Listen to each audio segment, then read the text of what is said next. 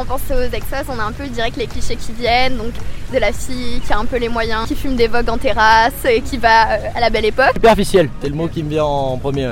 Alors comment vous percevez les exploits Je veux dire que ça va, elles sont à peu près sympathiques.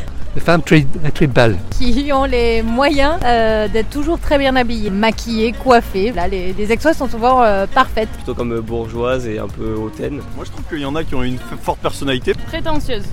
On dit d'elles qu'elles sont prétentieuses, superficielles, bourgeoises, aisées, matérialistes, belles, parfaites, hautaines, méprisantes. Je m'appelle Alessia. Et moi Morgane. Et nous sommes toutes les deux exoises. Et aujourd'hui, nous avons décidé de prouver que l'exoise n'est pas le simple adjectif d'une apparence bien soignée. Pour cela, nous partons à leur rencontre. Qu'elles soient entrepreneuses, mères de famille, gestionnaires, managers, créatrices de contenu, restauratrices ou bien encore vendeuses, elles partagent avec simplicité et authenticité leur vie d'exoise. Nous sommes ravis de vous recevoir dans notre podcast et espérons faire évoluer les préjugés. Bienvenue donc dans Fondatrices et Exoise. Hello les fondatrices Aujourd'hui nous recevons Sophie Clergue, fondatrice d'Amescience et créatrice du compte Instagram Hypersensible Leader Coach, suivi par près de 30 000 personnes. Sophie est ingénieure de télécom de formation et avait tout pour réussir dans son domaine. Cependant, la vie lui réservait un autre chemin. En effet, suite à un symptôme de somatisation corporelle lié à son hypersensibilité, elle décide de s'éloigner de ses fonctions de cadre pour se rapprocher d'une mission plus humaine, le coaching. En quête de changement, Sophie entame une formation de coach à San Francisco.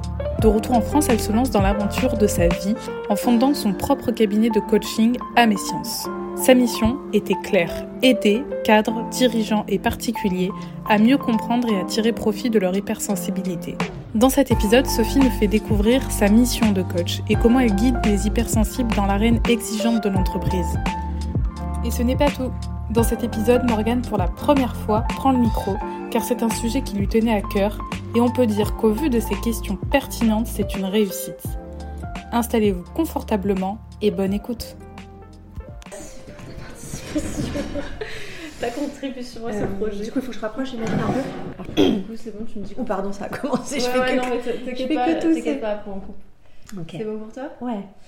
Alors, du coup, euh, coucou Sophie. Déjà, merci de nous recevoir aujourd'hui.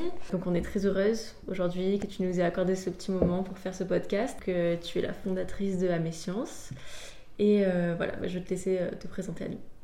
Bah, merci beaucoup pour euh, cette rencontre qui me fait très plaisir aussi. C'est chouette aussi d'avoir des, des médias locaux à qui parler parce que j'en ai eu beaucoup au niveau national, mais, Ouais. mais pas tant local que ça. Et en plus, je vous connais, donc je trouve ça génial. Je ne savais même pas que vous faisiez ça, donc je suis super contente. Ben, moi, je suis donc la fondatrice d'Amescience. C'est un cabinet de coaching pour les cadres dirigeants à l'origine, que nous avons spécialisé sur l'hypersensibilité depuis plusieurs années. Nous travaillons avec des cadres dirigeants, mais aussi des particuliers.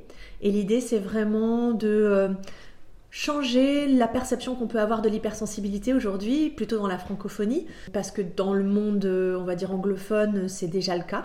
Euh, mais en francophonie, on a du retard par rapport à ça. On a des a priori sur euh, cette notion d'hypersensibilité.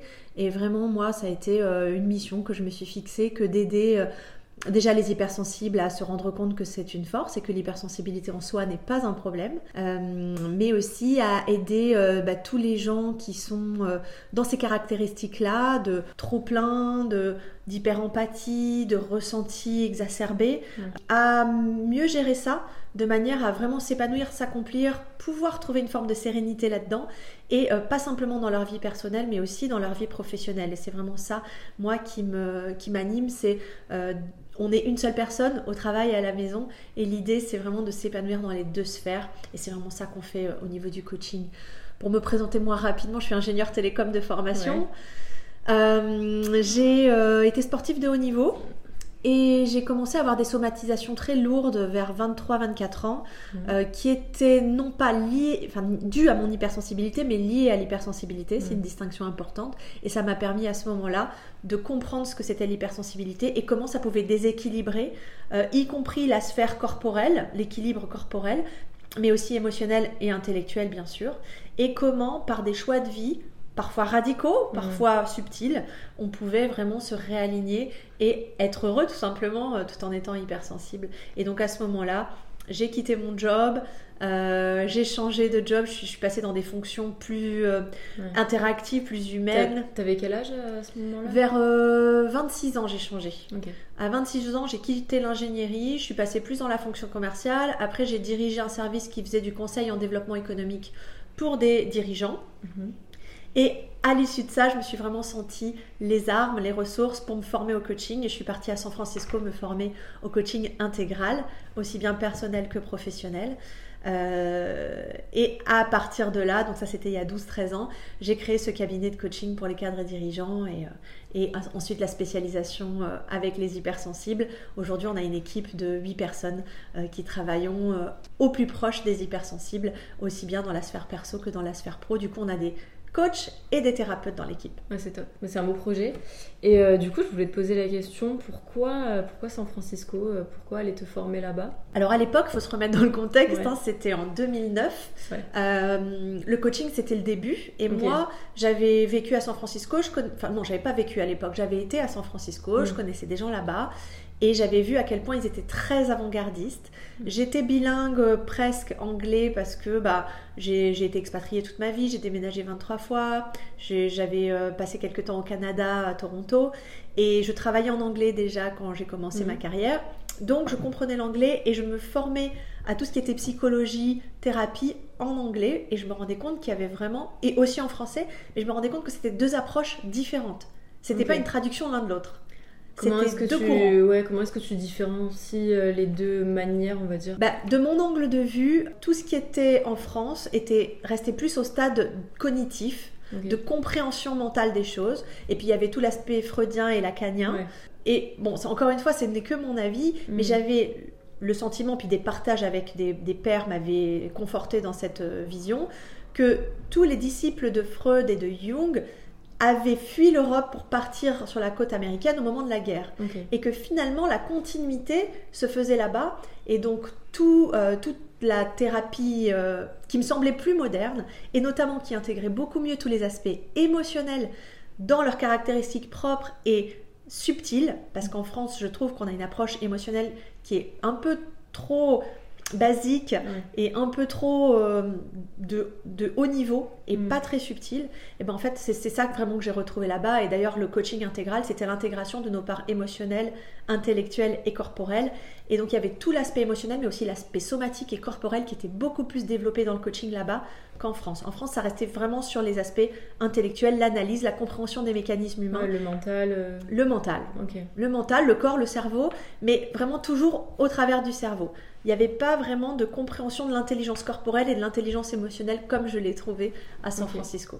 Mais alors du coup, pourquoi, euh, ça c'est une question aussi que je, je m'interrogeais, pourquoi te diriger vers euh, le métier de coach plutôt que le métier de psychologue en fait? Comment est-ce que tu différencies les deux? C'est une excellente question Mhm. qu'on m'a jamais posée et que je me suis beaucoup posée. Ok, parce que ouais, moi c'est un... enfin, je me demande, mais alors du coup, c'est quoi la... qu'est-ce enfin, qu'est-ce que c'est la différence quoi? Parce que c'est vrai qu'aujourd'hui on entend de plus en plus parler coach de vie, etc. Mais alors du coup, comment choisir? Enfin, qu'est-ce que qu'est-ce qui vous différencie? Alors, je vais essayer de faire court parce Ouais. que je te dis, ça a Ouais. été vraiment une question que je me suis posée en long, en large, en travers. D'ailleurs, je me suis inscrite en psycho à ce Ouais. moment-là. Euh, j'ai eu l'équivalent du DUG. Ils m'ont donné l'équivalent du DUG par rapport à tous les acquis que j'avais. Euh, donc, j'ai voilà, j'ai démarré. Mais très rapidement, je me suis rendu compte de ce que je viens de te dire et surtout par rapport au fait que moi, ayant eu des somatisations à 23 ans, j'ai vu une dizaine de psychologues, de psychiatres, donc des, de psychanalystes. J'ai essayé tous ces courants-là et j'ai vu que honnêtement, je les trouvais trop, en tout cas à mon goût, enfermés dans certains carcans et vis-à-vis de mon hypersensibilité, ils n'avaient pas de formation, ils n'avaient pas de compréhension profonde de ce que c'était que ce truc.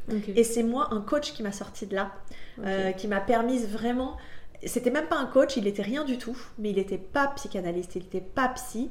Il avait juste vécu partout dans le monde. Il avait eu une compréhension, et notamment dans, le- dans les pays anglo-saxons, Ouais. et il avait eu cette compréhension émotionnelle, cette compréhension corporelle. Et en six séances, j'ai plus du tout eu de symptômes, j'ai plus du tout eu d'anxiété, j'ai redormi. Ce que les psys n'avaient pas réussi à, à faire en fait avec moi. Et donc je me suis dit un jour je ferai comme lui. Et lui il était rien.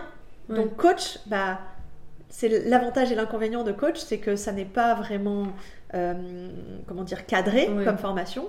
Mais du coup, bah, tu peux être aussi libre euh, de créer euh, les choses qui, qui te semblent les plus efficaces. Et moi, dans le mot coaching, j'ai mis toutes mes best practices, enfin toutes mes- les meilleures pratiques que j'ai pu glaner, aussi bien dans la psy, parce que attention, il y en a, hein, Ouais, et moi je suis encore suivie par des psys, donc, et on a des thérapeutes dans l'équipe, donc je, je trouve que c'est très complémentaire. Mais euh, pour moi, il y avait plus de liberté et vraiment, c'était plus pragmatique et orienté sur comment on transforme les savoir-être Mm. dans l'avenir plutôt qu'on comprend le pourquoi du comment euh, les mécanismes qu'on a aujourd'hui se mettent en place. Pour moi, la psy, elle est quand même. Alors, elle évolue heureusement, elle est plus Ouais, comme ça aujourd'hui, ouais. mais à l'époque, c'était quand même très tourné vers le on va rechercher les causes. Alors que moi, je voulais vraiment travailler sur comment on se projette différemment dans l'avenir. Ok. Au final, peut-être que les coachs, est-ce qu'ils n'ont pas un peu plus ce truc de, de parler en fonction aussi de leur vécu en fait? Alors que j'ai l'impression que c'est vrai que les psychologues, euh, ils, écoutent, mais c'est vrai que jamais ils te donnent, euh, je dirais peut-être plus le partage d'expérience, non? Il y a peut-être plus ça avec les, les coachs, j'ai l'impression. Alors, c'est intéressant. C'est difficile de faire des généralités parce Mm. que euh, globalement, aujourd'hui, il y a plein de psys qui sont coachs aussi. Ouais. Et plein de coachs qui sont psys aussi, Ouais. d'ailleurs. Donc, on voit que maintenant, chacun essaye de mettre en place les meilleures pratiques qu'il a pu euh, utiliser. Mais à l'origine, de ce que j'ai compris, les psys, on, leur, euh, on les invite Mm. à avoir cette euh, dissociation émotionnelle d'avec leurs euh, patients. Mm. Alors que le coach, bah, il, a, il a la liberté d'être ce qu'il veut être. Oui. Il n'y a pas de règles par rapport au coach. En revanche, il y a plus des règles par rapport à la psy. Ok, ouais, c'est vrai que le, le, le psy, euh, voilà, il y, a, y a un lien, mais qui reste quand même. c'est. Je dirais qu'il y a plus le côté, j'ai l'impression, peut-être pas médical, mais tu vois, un peu plus. euh, c'est un peu plus cloisonné, alors que, ouais, c'est ça, le coach, finalement, tu peux plus t'exprimer. euh, je vais pas te dire non plus comme un ami, mais euh, il y a un petit côté un peu plus confident. Alors ou, oui, euh, non, il n'y a, pas l'amitié parce qu'il y, a- Ouais. il y a vraiment quand même une posture. et donc, pour moi, mais là, ça, Ouais, n'engage que moi parce que je veux vraiment pas prétendre ouais. euh, comprendre et connaître toute la posture des psys. Mm. Je n'en suis pas un et je veux pas parler à leur place. Mais de, de ma perception, en France, il y a aussi une euh, confusion, enfin un manque de distinction subtile sur qu'est-ce que c'est se connecter émotionnellement avec quelqu'un Mm. et que ce n'est pas s'engouffrer émotionnellement avec quelqu'un. Il y a une confusion chez beaucoup de gens qui n'ont pas étudié l'intelligence émotionnelle dans la profondeur, qui est, et d'ailleurs les psys disent, il faut pas confondre empathie et sympathie, et pour moi Ouais. ça n'a pas de sens de dire ça, parce Mhm. qu'en fait, euh, on peut très bien être connecté aux émotions de quelqu'un, on peut même être touché par les émotions de quelqu'un sans s'y engouffrer. Et plus on est touché par les émotions de quelqu'un, tout en étant dans sa puissance intérieure, dans sa euh, solidité, dans sa base de sécurité, plus l'autre va se sentir compris, soutenu et englobé Ouais. et aidé. Ouais, parce que du coup, t'es prêt à accueillir euh, Tu es capable d'accueillir et tu es capable de ressentir en même temps. Je ne suis pas en train de t'accueillir froidement Mhm. et je ne ressens pas et je me dissocie de ce que tu ressens. Non, moi ça m'arrive d'avoir les larmes aux yeux, Ouais. vraiment, quand quelqu'un me partage quelque chose. Mais ça ne veut pas dire que lui m'embarque dans son truc. C'est moi qui le ramène à sa sécurité intérieure en étant moi-même dans ma sécurité intérieure. Et tu vois, on peut très bien se connecter à l'émotion et même être, pas submergé, mais être vraiment touché. On dit même impressionné, de la, comme si on était imprimé, tu vois, comme une ouais, imprimante sans pour autant euh, s'engouffrer et, et, perdre pied. Et ça, c'est vraiment subtil. Et pour moi, c'est l'art du coaching que d'être touché tout en étant une île de sécurité pour l'autre. Et je crois que les, les psys ont cru, à l'époque en tout cas, que euh, il fallait ne pas ressentir pour pouvoir rester un roc solide pour l'autre. Mm. Et moi, je crois qu'il y a vraiment un chemin entre les deux. Parce que c'est vrai qu'on voit, en plus, on voit souvent le cliché, tu sais, du psy dans les films, Oui. qui écoute, qui parle pas trop, qui est très froid. Mais euh, Bon, aujourd'hui, il y a plein de psys qui sont plus comme ça. oui, du tout, hein. voilà, c'est ça, euh, encore heureux. Mais, euh, mais toi, du coup, quand tu as commencé à te diriger vers ça, est-ce que tu t'es pas dit, en tant que hypersensible, euh, hyper empathique, euh, t'as pas eu peur justement de, de, de trop prendre à cœur, de, de pas savoir, enfin, on va dire, gérer euh, l'aspect professionnel et après le, le perso Après, je pense que du coup, tu as beaucoup travaillé sur toi Ouais. pour aujourd'hui te sentir capable de, bah, de, de- d'entendre justement euh, et de pouvoir aider. Mais euh, c'est vrai qu'après, en plus, j'ai l'impression qu'il y a justement beaucoup de. Enfin, finalement, quand on regarde de, de coachs, de psychologues, etc., qui euh, eux-mêmes, du coup, sont passés souvent par des thérapies, tout ça. C'est. Il y a, finalement, il y a peut-être beaucoup de coachs qui sont hypersensibles et de psychologues hypersensibles, non? Ah, je pense. Ouais. je pense que c'est un des métiers qu'on va le plus faire naturellement. Ouais. Quand on est hypersensible, hyper empathique, on ressent les autres Mm. et on a comme un élan naturel de contribution pour les autres. Donc euh, vraiment, c'est un, métier qui va nous attirer, euh, aussi bien d'être psy que d'être coach. Est-ce que aujourd'hui, tu trouves que euh, par rapport au milieu de l'entreprise, je pense que du coup, euh, tu vas vers euh, comment dire assumer sa part de sensibilité, même euh, du coup dans le travail, alors que c'est encore beaucoup vu comme euh, une faiblesse, etc. Comment est-ce qu'aujourd'hui c'est possible de gérer en entreprise euh, son côté hypersensible, hyper empathique et parfois se montrer et assumer ses émotions, mais continuer aussi à, enfin, sans pour autant être vu comme euh, quelqu'un de faible ou, de fragile, qui n'est pas peut-être capable même d'assumer certaines responsabilités. Comment, euh, comment est-ce que c'est possible au- aujourd'hui de, de gérer ça en fait? Bah, en fait, j'adore tes questions parce qu'elles elles vont toutes dans ce sens de trouver le bon curseur en fait Mm. et de voir qu'il y a un amalgame complet, une confusion complète entre émotion et débordement émotionnel. Entre je suis touchée et je suis affaiblie. Entre je ressens et je suis fragile. Entre je euh, j'exprime quelque chose de l'ordre de l'émotionnel et euh, je ne suis plus quelqu'un qui est dans la maîtrise.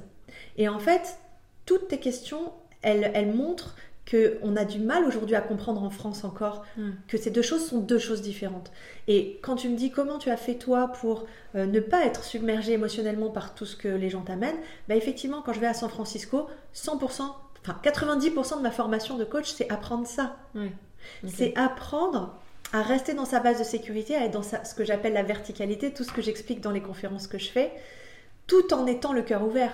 Mm. Parce que quand on ne sait pas le faire, bah, pour ne pas être embarqué dans l'émotionnel de l'autre, on va fermer son cœur.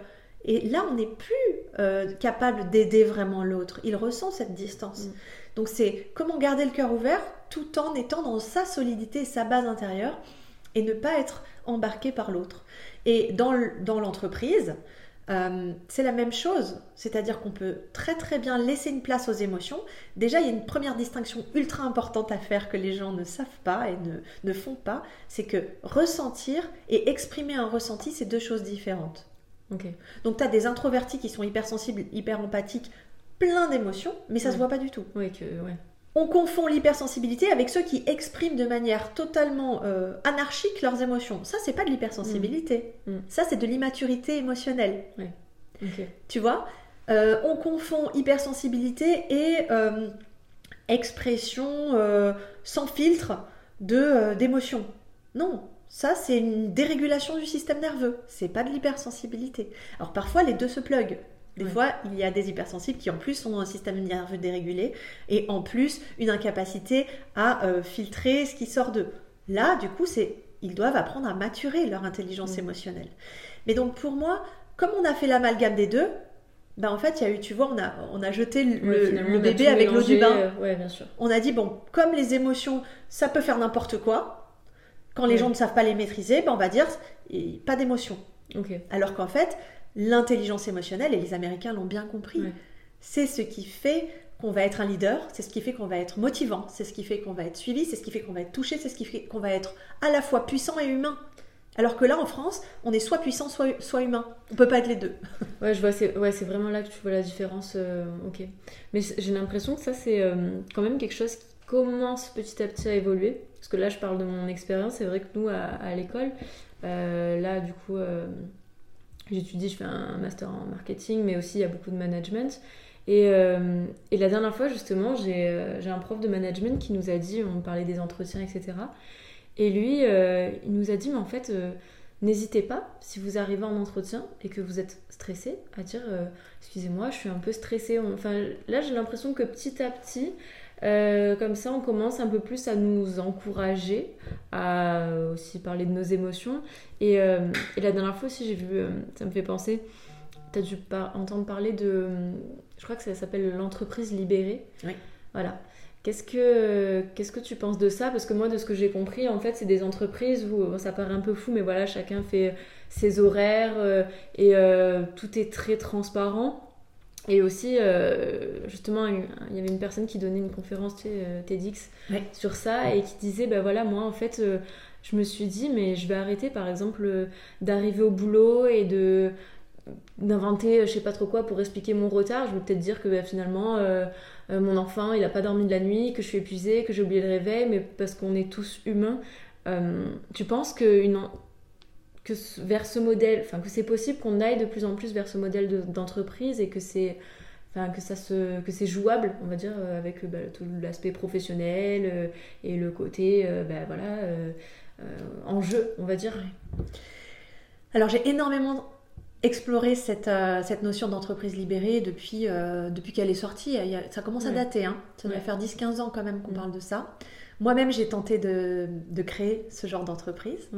Euh, j'ai créé même la notion et le, la marque et le concept de leadership empathique qui pour moi est le, seul leadership qui peut fonctionner pour créer une entreprise libérée. Maintenant, ce que j'ai observé, parce que j'ai aussi accompagné plein d'entreprises, euh, notamment avant d'accompagner euh, les hypersensibles dans les parcours en pas de sup et vocation, et je me rends compte que ça demande beaucoup de prérequis et beaucoup de développement personnel euh, déjà acquis pour les membres de cette entreprise libérée, et notamment euh, une intelligence émotionnelle assez développée à tous les niveaux. Parce que quand vous arrivez euh, à dire des choses de manière authentique, il faut que la structure même de l'entreprise s'y prête et que le manager ou la personne en tout cas qui, est- qui a une forme de responsabilité sur vous, eh bien en fait elle soit ok avec ça et que la confiance soit créée. Et donc pour moi ça demande quand même des gens très développés émotionnellement pour pouvoir créer une entreprise libérée. Et ce que j'ai remarqué d'assez étonnant, c'est qu'il y a plein de gens que ça mettait en insécurité ce genre d'entreprise parce que bah il y a plus de cadre, tout le monde doit être hyper responsable, hyper autonome, hyper authentique, avoir euh, lui-même libéré ses peurs du jugement, euh, son juge intérieur, etc. Donc il faut vraiment déjà avoir un stade avancé euh, pour ne pas flipper, en gros, Ouais. d'être soi, et pour ne pas que les autres nous, ju- nous jugent aussi, parce que c'est vraiment, pour moi, un peu une utopie quand même. Ouais, Et vrai. ça crée de l'insécurité parce que beaucoup de gens n'ont pas cette autonomie, euh, sortent d'un monde où ils ont été dans l'éducation nationale très cadrée, peut-être avec leurs parents très cadrés, et quand ils arrivent là, bah, ils n'ont pas les armes, et ils ont envie qu'on leur donne une feuille de route très cadrée, et euh, de, se, de se cantonner à un rôle en fait. Donc voilà, il- c'est ça que j'ai à dire, c'est que ça demande beaucoup de temps à plusieurs, parfois accompagnés par des coachs pour pouvoir libérer une entreprise. Et pour vraiment créer une entreprise libérée, il faut que tous les membres de cette entreprise soient libérés eux-mêmes. Ouais, On n'en est pas là. Ouais. Du coup, le premier pas, ce serait peut-être déjà. euh, tu m'as parlé de leader, c'est leader empathique. Leadership empathique. oui. Leadership empathique. Du coup, qu'est-ce que, comment tu le dis- définirais? Bah, c'est ce dont on parlait tout à l'heure, c'est trouver cette, euh, cette juste posture assertive Mm. euh, entre je suis connecté émotionnellement à toi. Si ton enfant est malade, bah, je peux me relier à ce que ça fait, Mm. même si j'ai pas d'enfant, même si je suis un homme qui n'a pas d'enfant, par exemple. Ouais. Et donc je peux être touchée, donc j'ai de la compassion. J'ai de la sympathie, j'ai de la compassion, j'ai de l'empathie, et on, on sépare pas ces trois éléments. Mm. c'est Ouais. c'est les trois ensemble, tout en gardant mon leadership, c'est-à-dire tout en étant conscient à la fois de comment je te préserve, mais comment je préserve les intérêts de mon poste et ceux de l'entreprise. Donc c'est, tu vois, une vision à plusieurs échelles. C'est une vision individuelle de chacun, une vision individuelle des responsabilités de mon poste et une vision collective et globale du rôle de l'entreprise et de bah, une entreprise, elle doit faire du profit et elle doit croître aujourd'hui dans le monde actuel. En tout, pas forcément croître, mais en tout cas faire du profit. Et sinon, elle, elle plie boutique, on met la clé sous la porte. Donc, euh, il faut qu'il y ait des gens qui soient aussi garants de la pérennité d'une entreprise. Et on doit. Le le leadership bienveillant, il avait un petit peu oublié ça. Ouais. C'est tout pour, le, tout pour la personne. Non, c'est au même niveau, la chaque personne et l'intérêt global de l'entreprise. Et là, on est dans le leadership empathique. Mais alors du coup, donc toi, tu, en fait, c'est quoi? C'est des formations que tu fais pour euh, pour les responsables? Tu, tu accompagnes les responsables à devenir justement des se passe Exactement. Ok. Exactement. Donc nous, on a vraiment un parcours pour aider les hypersensibles à en faire une force et à développer leur leadership, leur assertivité. Euh, et surtout arriver à se préserver, à mettre des filtres émotionnels, à ne pas être des éponges émotionnelles, à ne pas justement être s'engouffrer dans l'émotionnel des autres. Et ensuite, on a des options pour, pour vraiment incarner son leadership empathique et sa vocation, pour rayonner qui on est et pour utiliser son hypersensibilité et son hyper-empathie au service d'un leadership qui est un leadership de participation en fait et d'inspiration. Ok. Et t'as jamais pensé à, à, ce que cette méthode, on va dire, devienne presque une certification? Tu vois ce que je veux dire? Oui, bien sûr.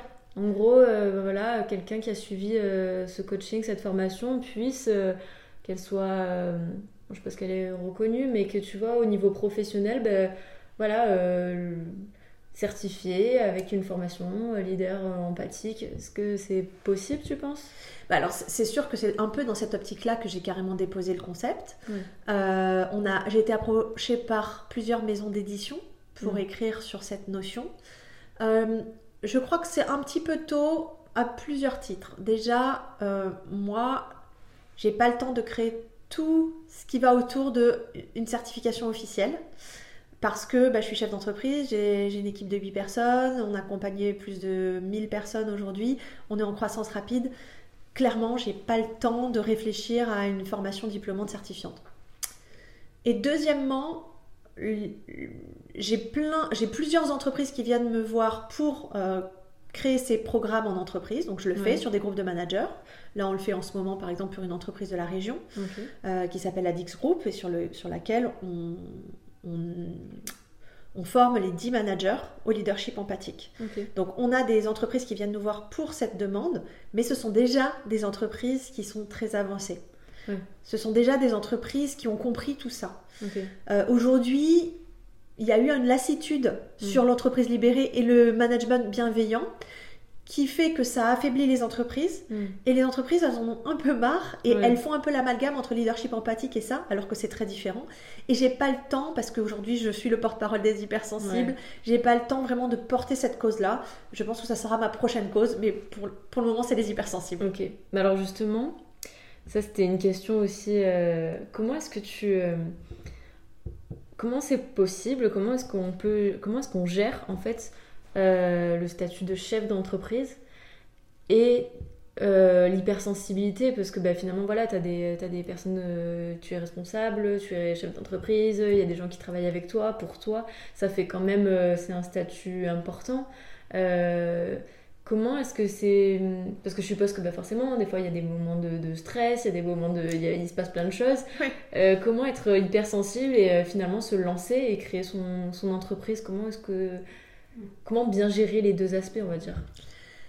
Ben Pour moi, c'est ce que j'explique dans la conférence euh, offerte sur comment faire. Les cinq étapes pour vraiment faire de son hypersensibilité une force et se préserver c'est que à un moment donné, euh, quand tu es dans l'entreprise, c'est difficile parce qu'en général, l'hypersensible, l'hyperempathique, il, il, est un contenteur. Hmm. C'est-à-dire qu'il veut que tout le monde soit content, ou une contentatrice ou une contentatrice. Et donc, il faut apprendre à hum, décevoir, apprendre à supporter la frustration, apprendre à... Pour moi, c'est tout ce qui relève justement du leadership empathique qu'il faut apprendre. Et à ce moment-là, on peut vraiment être dans sa puissance intérieure et vraiment bah, accueillir aussi les émotions qui sont en lien avec, euh, avec euh, parfois les, les, désaccords, les conflits, parce qu'effectivement, quand on est une équipe, bah, de toute façon, mm. il y a toujours euh, des, mm. des, tiraillements. Donc, apprendre à gérer ces conflits, apprendre à gérer ses émotions, apprendre à être dans l'intelligence émotionnelle, l'intelligence relationnelle, bah, c'est dès qu'on apprend ça, on est un super chef d'entreprise quand on est hypersensible en fait. Parce que justement, sont pas incompatibles, au contraire. Au contraire, mais il faut avoir fait un minimum de travail, avoir compris nos mécanismes, savoir se préserver. voilà, il y a, cinq étapes importantes à intégrer pour ne pas soit que ce soit trop difficile. Euh, et que ça nous empêche de dormir euh, parce que c'est des responsabilités humaines, etc. Euh, soit bah, se faire complètement bouffer et puis ne pas avoir de leadership et ne pas y arriver en fait. Donc il y, a vraiment une, place à trouver dans ce que j'appelle l'empathie verticale et puis après le leadership empathique qui permet de faire ça et qui permet d'être épanoui dans ce rôle-là. Est-ce que c'est possible d'être, je sais pas, hein, mais hypersensible sans être hyper empathique ou l'inverse, hyper empathique sans être hypersensible? Alors hypersensible sans être hyper empathique, oui. Euh, il y a des hypersensibles HPI notamment qui n'ont pas l'hyperempathie. Euh, il peut y avoir aussi euh, des hypersensibles uniquement corporels, par exemple le nez, l'odorat. On se rend compte aujourd'hui qu'il y a des syndromes, d'un- des syndromes. Je viens de découvrir un syndrome qui s'appelle le syndrome d'Ehlers-Danlos, euh, qui crée, qui est vraiment une, une sensibilité particulière de la peau liée à un gène qui fait que le collagène est, est moins présent dans les cellules. Et donc, du coup, ça va être un- on va avoir un odorat beaucoup plus développé, une sensibilité auditive plus. Vraiment, les tissus Ouais. sont euh, plus fins. Ok, donc ouais, donc on peut plus vite adhé- adhérer à tout ce qu'il y a autour. euh, ok. Exactement. Et, euh, et donc, du coup, tu peux avoir ça sans avoir l'hyperempathie. En revanche, l'hyperempathie sans l'hypersensibilité, je ne l'ai pas connue. Tu peux avoir une hyper gentillesse, Oui. une hyper générosité, une hyper, euh, un hyper altruisme, mais pas l'empathie dans le sens je suis capable de percevoir les signaux faibles euh, et ressentir vraiment les autres. Ça, ça pour moi, c'est en lien avec l'hypersensibilité. Ok. Et puisque tu as parlé d'HPI, euh, du coup, la notion de HPE, donc au potentiel émotionnel, qu'est-ce que qu'est-ce que tu en penses? Est-ce que c'est vrai que c'est quelque chose dont on parle de plus en plus, mais qui finalement, je sais même pas encore si c'est vraiment reconnu. C'est ouais. Tes questions sont très pertinentes, décidément. Euh, pour moi, c'est vraiment en lien avec tout ce qu'on a dit tout à l'heure. C'est-à-dire que comme il y a une confusion sur ce que c'est les émotions en France, il y a un rejet d'une partie de la psychologie orthodoxe du HPE. Non, ça n'existe pas. Qu'est-ce que c'est que ce délire? Ouais. Comme de l'hypersensibilité d'ailleurs. Ouais. Parce qu'effectivement, c'est pas médical et ça sort pas du spectre de la normalité. Mm. Donc quelque part, bah oui, euh, on est tous émotionnels et on est. Mais pour moi, ça existe et c'est intéressant parce que tu vois, dans mon grand oral, pour être intégré à mon école d'ingénieur, Ouais. Télécom Sud Paris, j'ai eu un texte qui apposait le QI et le QE. Et on parle de 1997. Ok. Et j'ai eu euh, 19 ou 20, je crois, euh, au Ouais. grand oral.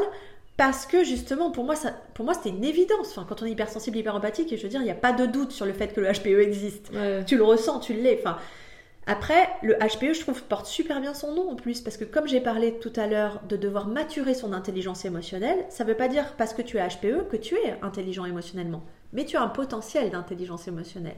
Donc tu peux aussi être immature émotionnellement et avoir que des trucs qui te traversent, qui sont hyper intenses.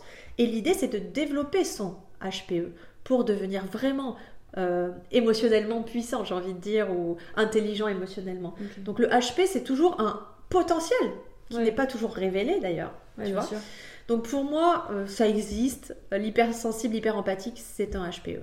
Et tu penses que hum, c'est euh, D'ailleurs, notre test qui teste l'hypersensibilité, hyperempathie, pour moi, il teste le niveau de. HPE. Ok. Parce que j'allais te dire, est-ce que tu, que, est-ce que tu penses que c'est utile de, bon après je pense que c'est propre à chacun, mais euh, de, parce qu'aujourd'hui voilà, on sait qu'il y a des tests, mais de d'être reconnu. Enfin, je sais même pas comment ça se passe en fait. Et on va quoi, nous donner un papier. euh, Oui, bon bah voilà, vous êtes au potentiel émotionnel. Enfin, Ouais. est-ce que c'est vrai Parce que c'est vrai que des fois, euh, là je parle plus à titre personnel.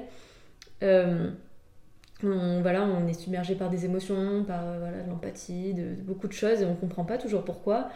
Euh, surtout bah, en plus euh, les moments où ça se manifeste quoi. Finalement quand on a 15, 16, 18, 20 euh, c'est pas toujours quelque chose de très enfin moi j'ai des souvenirs au lycée où finalement c'est pas bien vu. Quand tu d'un coup t'es sensible tu te mets à pleurer on va dire pour, pour peu de choses ou même, même à l'école. Enfin on voit bien les enfants des fois ils sont, ils sont durs entre eux dès qu'il y en a un qui montre un peu des émotions euh, et après ben, forcément le problème euh, reste voilà quand un jour ben, on arrive en entreprise etc est-ce que euh, des fois moi j'ai l'impression que quand on est reconnu qu'il y a quelque chose qu'on nous dit bah voilà vous êtes euh, hypersensible vous êtes hyper empathique presque on se sent plus presque plus légitime à se dire je suis pas enfin je suis pas là à inventer je suis pas fou je suis je suis juste euh, humain et euh, et euh, je sais pas trop si tu vois ce que je veux dire mais Si, si, c'est- super clair et je partage ton, ta vision.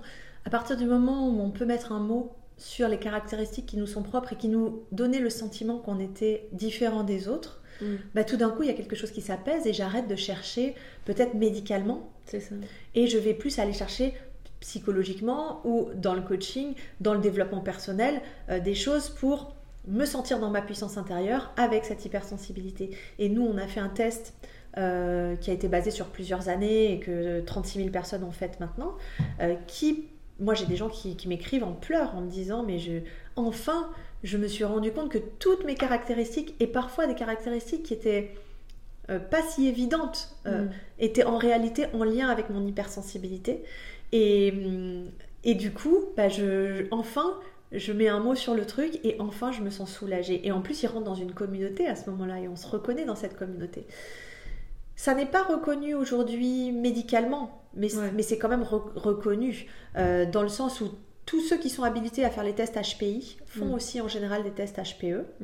Et nous, on a fait vraiment ce test HPE euh, où le feedback que j'ai eu, moi, des gens, c'est que c'est le plus complet qui existe aujourd'hui. Alors, je ne sais pas si c'est vrai, je ne sais pas s'ils ont Mm. fait tous les tests qui existaient sur le marché. Et c'est un test d'auto-évaluation. C'est-à-dire que moi, je n'ai pas d'habilitation médicale à exprimer le fait que les personnes soient HPE, sachant que ce n'est même pas reconnu médicalement. En revanche, en général, quand on fait le test, on n'a pas de doute à la fin. Il y a 75 questions. On sait si on s'est reconnu ou pas. Et les questions sont quand même d'ordre divers et variés. Et, et ça montre que ça n'est pas euh, voilà, seulement une caractéristique, mais plusieurs qui font qu'on qu'on est ça ou qu'on l'est pas, tout simplement. Est-ce que tu penses qu'il y a des entreprises, même des managers ou quoi, qui diffusent euh, le test justement que tu as créé à leurs équipes euh, pour euh, ça pourrait être intéressant, non? Peut-être de Alors, les, les- entreprises nous contactent Ouais. euh, pour qu'on puisse leur faire passer le test. Le test, en fait, il est fait pour des particuliers. Mm. C'est-à-dire qu'il n'est pas aujourd'hui fait pour qu'un DRH puisse le passer à tout le monde. Euh, c'est une option qu'on peut faire, mais le DRH doit nous contacter. Mhm. Euh, sinon, chacun doit rentrer son adresse mail et d'ailleurs demander à ce que son adresse mail apparaisse ou pas. Et c'est anonyme en fait aujourd'hui. Donc, euh, c'est pas encore euh, possible qu'une entreprise elle envoie le test et qu'elle puisse savoir s'il est salarié parce qu'on veut que ça reste anonyme, on veut que ça soit une démarche personnelle. Et aujourd'hui, tant que ça n'est pas reconnu comme une force partout dans le monde comme on aimerait, euh, eh bien en fait, Oui, c'est chacun, soit- voilà, chacun son parcours et, et les gens doivent se l'approprier et faire le, le chemin qu'ils ont envie de faire eux. Ok. Alors du coup, je te pose deux mini-questions par rapport plus à, à Fondatrice Exoise. Euh, ma petite question déjà, c'est comment est-ce que tu définirais, comment est-ce que tu perçois les exoises? Ah, c'est intéressant. Alors moi, je suis, je suis, j'ai déménagé 23 fois, donc euh, moi j'aime beaucoup Aix parce que il y a un côté euh, très euh, lumineux, très petite ville, sécurisante. J'ai vécu dans des très grandes villes. J'ai vécu à Lima, j'ai vécu à San Francisco, j'ai vécu à Paris et j'ai vécu à Marseille. Et j'adore Marseille. Et je suis entre Aix et Marseille aujourd'hui, Ouais. donc. Mais Aix, euh, j'ai toujours aimé. Je suis moi-même une aixoise dans le sens où j'ai fait ma terminale à Aix, j'étais à. Vauvenargues, euh, j'allais euh, sur le cours Mirabeau. Mm. Et j'ai cette part-là en moi, donc j'aurais du mal à, à sortir des clichés, on va dire. Euh, Enfin, à dire des clichés sur les aixoises. Pour moi, les aixoises, après, elles ont une réputation nationale de filles super bien habillées, Ouais. super branchées, super mignonnes, un peu hautaines Ouais. et elles se prendre un peu pour d'autres. Et mm, moi, je trouve que oui, il y a un petit code comme ça dans cette ville-là et que j'ai adoré jouer en fait à l'époque quand j'étais étudiante. Et maintenant, j'adore aller à Aix pour, le- pour la mode, pour les boutiques, pour, euh, pour l'ambiance qui se dégage. Et je trouve que chacun fait un petit effort sur lui pour se présenter bien et j'aime bien ce côté-là. Ok. Voilà. Ok, c'est intéressant. C'est c'est la première fois qu'on me qu'on nous dit euh, ouais le petit côté assumé et j'ai j'ai aimé ça en fait. J'aime ce côté. euh, Bah ouais, voilà. Ouais, je trouve ça sympa. et juste là. J'aimais aller au Mistral, habillée avec mon Tarquan à l'époque. Ça parlera qu'aux quarantenaires, malheureusement. mais je sais qu'il y a toujours des codes vestimentaires dans ça, cette ville. et- toujours- Et, j'avais le truc. Et, et comme moi, j'arrivais de Paris à ce moment-là, j'avais mes Doc Martens et tout. J'étais pas du tout dans le truc. Et j'ai bien capté. Et puis, je, je l'ai adopté. Et puis, je trouvais ça marrant. Moi, je l'ai je l'ai pris comme un Ouais, jeu, en fait. Ouais, ok. Ouais. Ok. Merci beaucoup à Sophie du coup. Et euh, bah, je te souhaite une bonne continuation. Et merci. Merci à toi pour tes super questions originales euh, et nouvelles. Merci.